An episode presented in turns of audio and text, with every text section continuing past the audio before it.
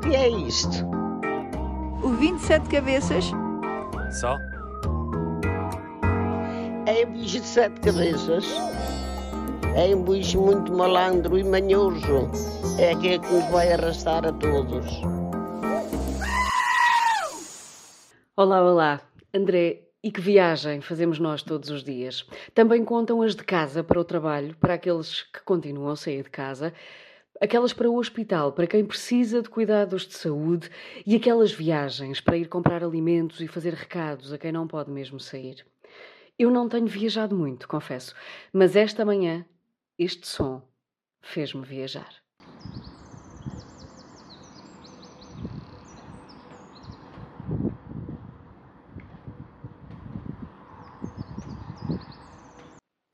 Este pássaro esteve a cantar na minha janela durante mais de uma hora. Com ele viajei à minha infância, à casa da minha avó Esperança e do meu querido avô Henrique, que viviam numa quinta cheia de pássaros, perto do rio Tejo, com um milheiral imenso, para onde eu não podia ir porque havia um boi que fazia mal aos meninos. Viajei no caminho até lá chegar, de terra batida, cheio de buracos, onde o meu primo adorava andar de moto, comigo de pendura. Escusado será dizer que também nunca o perdoei.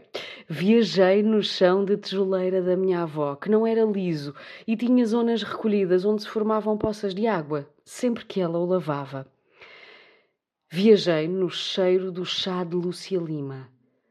Estou a ver a minha avó fazer o chá, conforme me fazia batatas fritas às rodelas, que colocava numa travessa azul.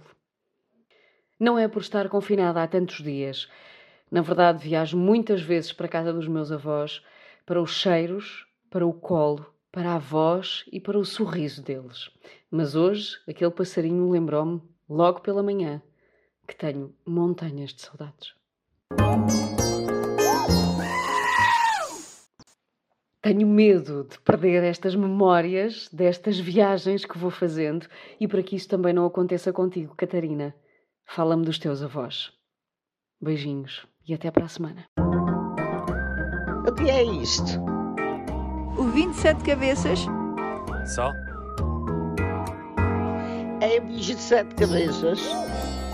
É um bicho muito malandro e manhoso. É aquele que nos vai arrastar a todos.